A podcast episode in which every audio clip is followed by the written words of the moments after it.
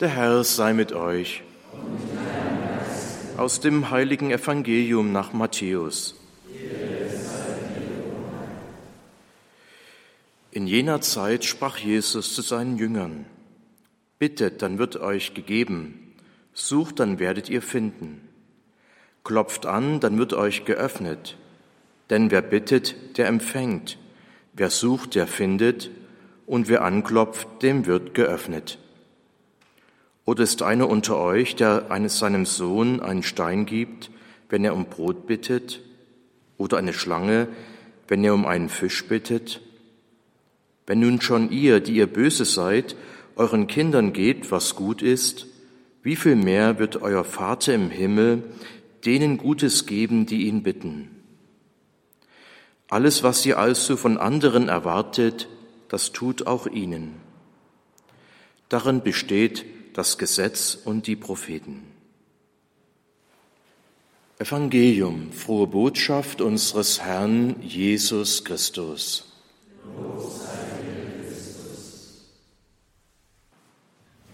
Lieber Mitbruder, liebe Brüder und Schwestern im Herrn, das Besondere im Verhalten und in den Worten Jesu ist Thema dieser Predigtreihe. Es fällt uns wahrscheinlich kaum auf, weil immer nur kurze Abschnitte am Sonntag vorgelesen werden und vor allem, weil wir die Umstände der damaligen Zeit nicht kennen.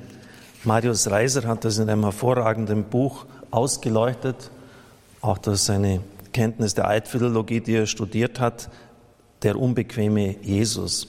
Ich habe es das letzte Mal schon erörtert, was damals abgegangen ist in Galiläa, Gamla, vom Berg der Seligpreisungen aus sichtbar vier Generationen von Terroristen sind hervorgegangen.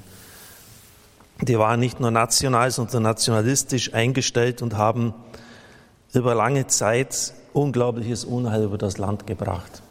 Und dann verstehen wir auch plötzlich, warum die Apostel das gar nicht aus ihrem Kopf herausbekommen konnten. Die kommen ja alle aus dieser Gegend dass das Reich Gottes, das Reich Davids wiederhergestellt werden muss und dass es ein politisches Reich ist. Als nächster, so schreibt Reiser, gilt im Alten Testament jeder, der zur eigenen Sippe, zur Gemeinschaft, zum Stamm oder dem Volk Israel gehört. Es werden da auch in Levitikus 1934 im Land ansässige Fremde zugezählt. Eine strikte Begrenzung der Nächsten auf die Angehörigen der eigenen Gemeinschaft ist in Qumran angesagt, diese Gemeinde am Toten Meer, die von den Römern im Ersten Jüdischen Krieg zerstört wurde. Und damit wird es zur Sekte.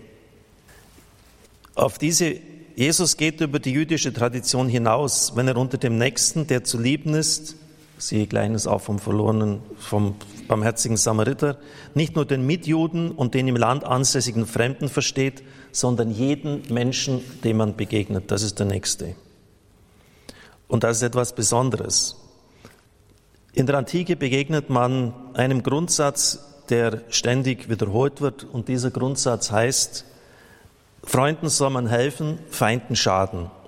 Fremden Gutes, Freunden Gutes tun, Feinden Böses. Freunden ein guter Freund, Feinden ein gefährlicher Feind. So bittet der weise Solon in einer berühmten Elegie, Elegie an die Götter, dass ich süß meinen Freunden und bitter sei meinen Feinden. Jene mit Achtung auf mich blicken und diese mit Furcht. Dazu seinen Feinden Schaden zuzufügen, muss man freilich kaum eigens mahnen. Nach der Darstellung des Josephus geht Fasal, der Bruder des Herodes, frohgemut aus dem Leben, weil er weiß, dass sein Bruder Herodes ihn an den Feinden rächen wird. Reiser, diese Haltung ist typisch für die ganze Antike. Vergils Aeneis endet mit einem Racheakt. Rache und Vergeltung galten nicht nur als Quelle der persönlichen Genugtuung, sie wurden allgemein als Recht und Ehrensache betrachtet. Sie trugen Ruhm und Anerkennung bei, solange sie in einem gewissen Rahmen blieben.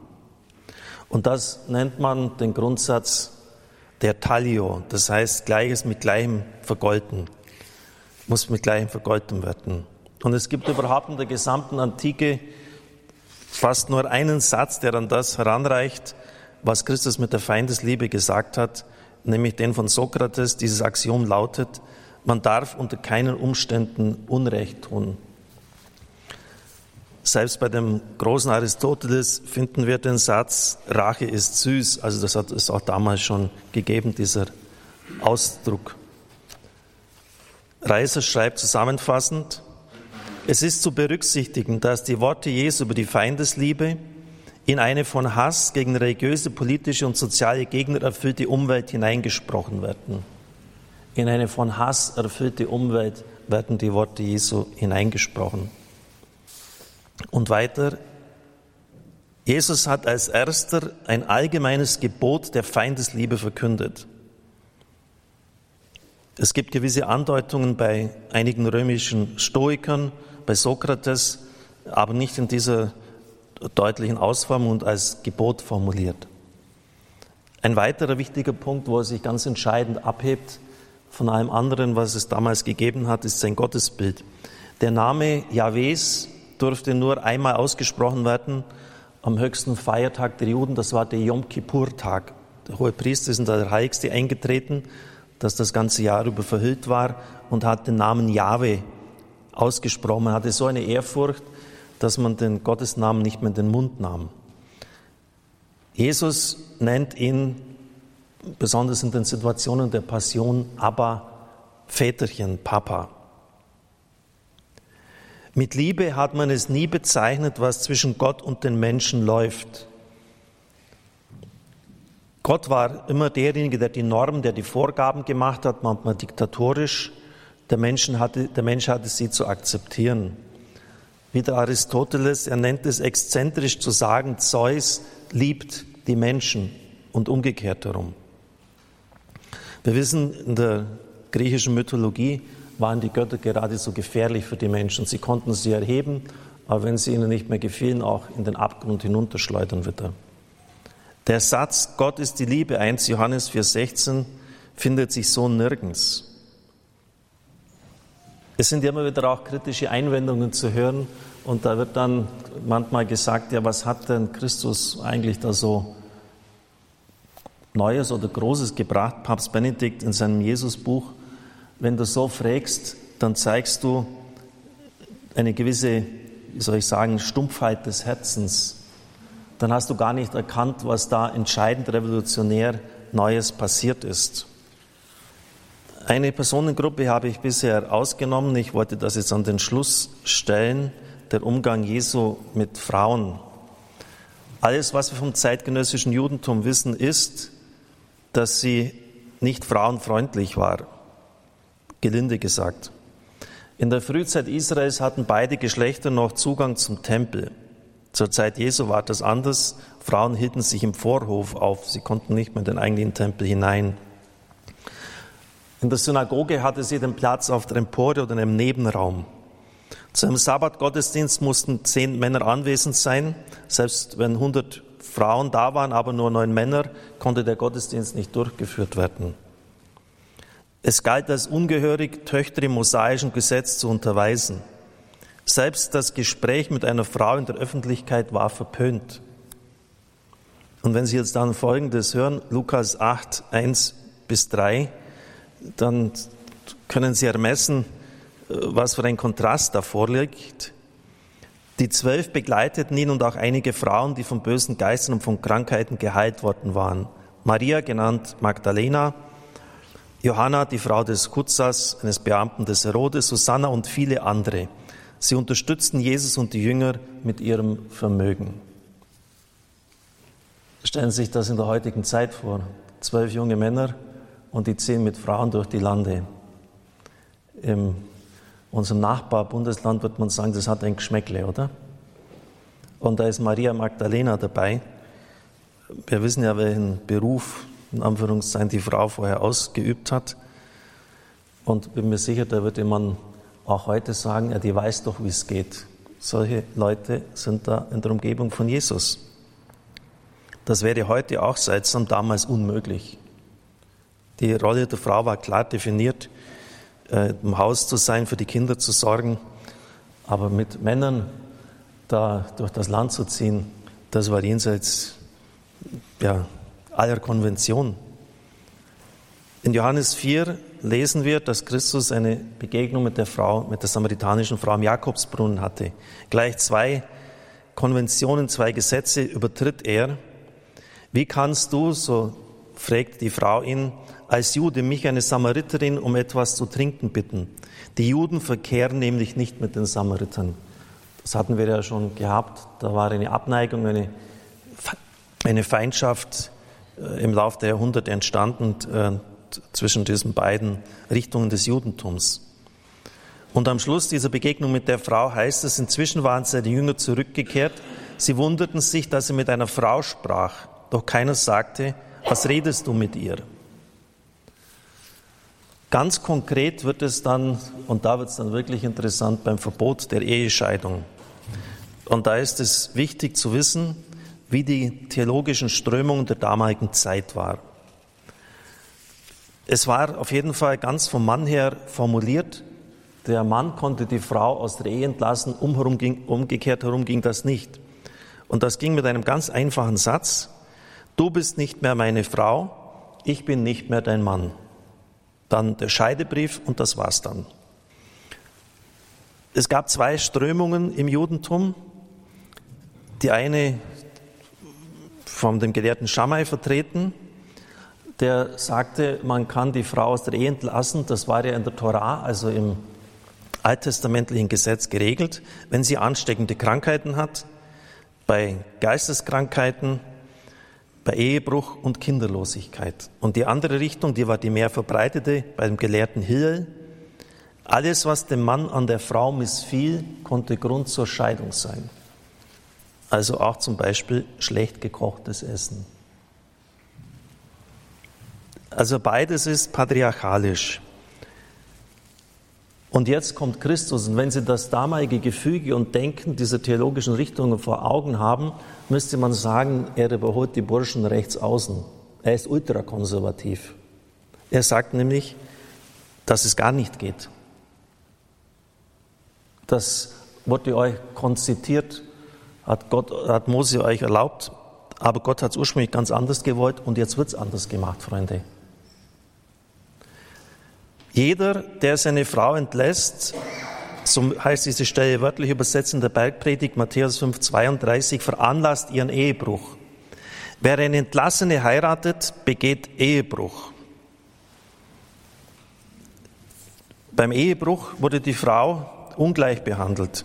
Wenn nämlich der Mann mit einer möglich verheirateten, möglicherweise verheirateten Frau ein Verhältnis hatte, dann hat er seine eigene Ehe nicht gebrochen, aber er hat die des anderen gebrochen. Er ist in eine fremde Ehe eingedrungen.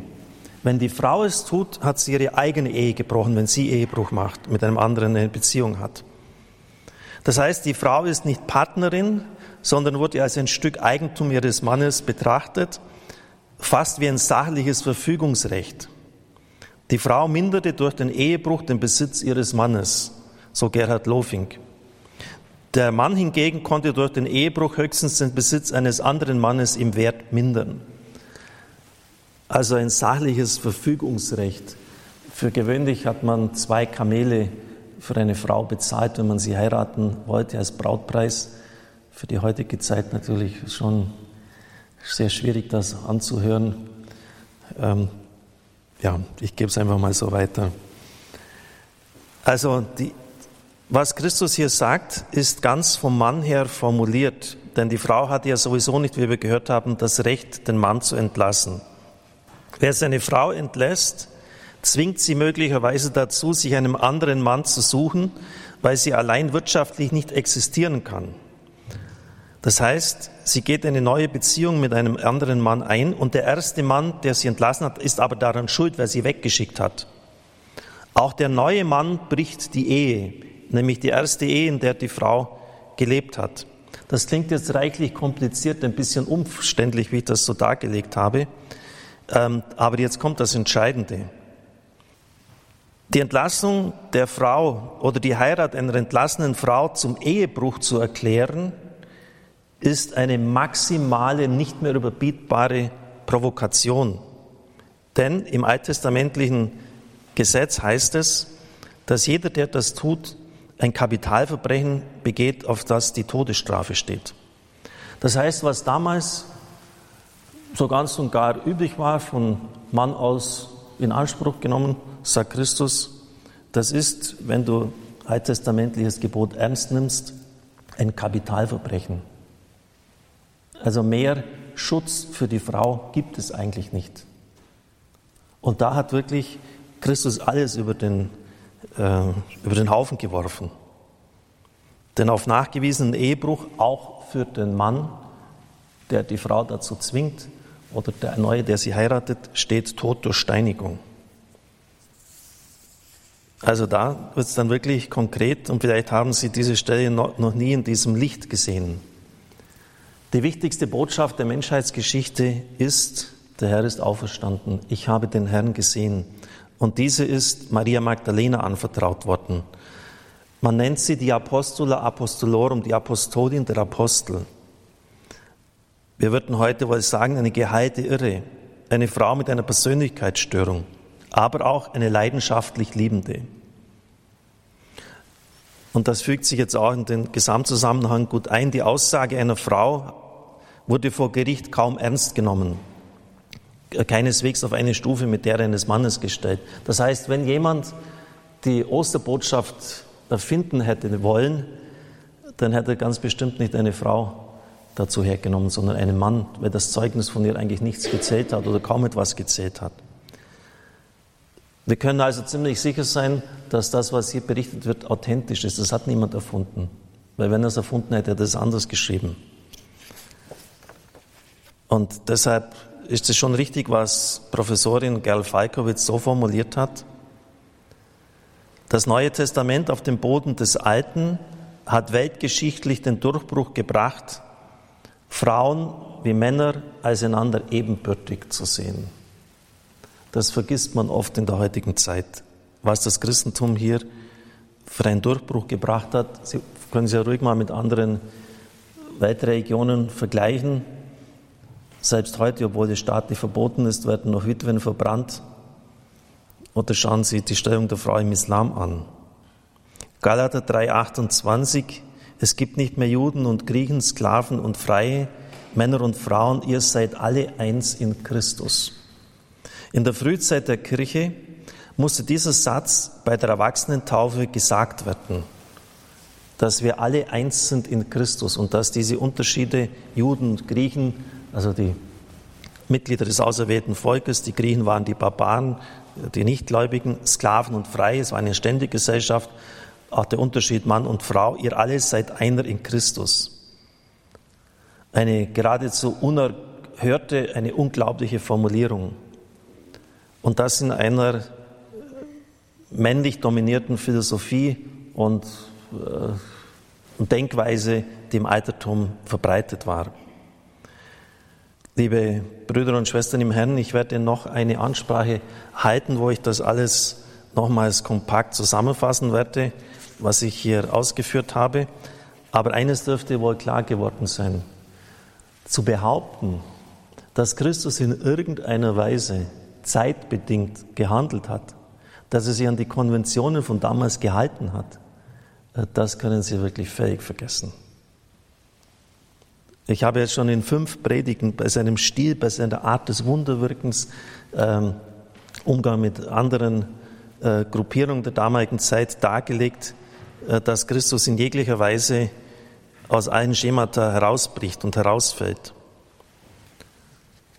Bis heute haben seine Worte eine Frische und Anziehungskraft, eine Wortgewalt, besonders in der Bergpredigt, so schreibt Reiser, die kein unbefangener Mensch ohne Bewegung und innere Anteilnahme lesen kann. Ich denke immer an unseren Professor für Rhetorik, der hat gesagt, bei manchen Texten müssen Sie danach, bevor Sie mit der Predigt beginnen, richtig durchatmen, wenn Sie das richtig vorgetragen haben. Wenn Sie sich in den Text hineinbegeben haben, jetzt nicht einfach runtergelesen. Für mich der mit Abstand heftigste Text sind die Seligpreisungen der Bergpredigt. Das hat für mich eine solche unvorstellbare Wucht, dass ich meine, schon das Ufer der anderen Welt berührt zu haben, betreten zu haben. Es steht auch wieder, sind wieder beim Thema, komplett alles auf den Kopf, was damals gedacht und üblich war. Nämlich nicht sedig die Reichen, sedig die Armen. nicht die äh, ein problemloses Leben haben, selig die um der Gerechtigkeit willen verfolgt werden, selig die Trauernden. Es gibt ja viele Berichte, etwa von deutschen Kriegsgefangenen, die in den Lagern dann verbotenerweise mit Priestern, die auch in Sibirien waren, Gottesdienst gefeiert haben, dass diese Männer, die wirklich die ganze Härte, das Töten des Krieges erlebt haben, geweint haben wie, wie Schlosshunde, als sie dieses Evangelium gehört haben. Die, die selig, die hungern nach der Gerechtigkeit. Es war nicht gerecht, dass die Häuptlinge zivil anzogen und Kaviar aßen und sie dann hier in den Lagern verrotten und verkommen. Sie sehnten sich nach Gerechtigkeit. Ja, das, das spricht uns an. Selig die Trauenden. Ja, sie waren traurig. Ja, sie wurden verfolgt. Und sie, sie spürten plötzlich die Kraft dieser Rede, das ist in ihr Herz eingedrungen. Und sie spürten auch den Trost, der von dort ausgeht. Liebe Brüder und Schwestern im Herrn, es ist ein großes Geschenk, dass wir wissen dürfen, was Gott uns gesagt hat in Jesus Christus. Es wird ja immer wieder behauptet, ja, das sind ja so viele Jahre, Jahrzehnte vergangen, da hat vielleicht der noch was reingeschrieben, der hat noch etwas ergänzt.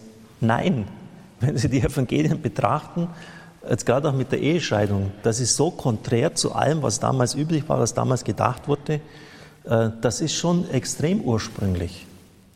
Es ist maximale Provokation, aber im Sinn des Guten, der Menschenwürde und der Achtung der Würde der Frau. Amen.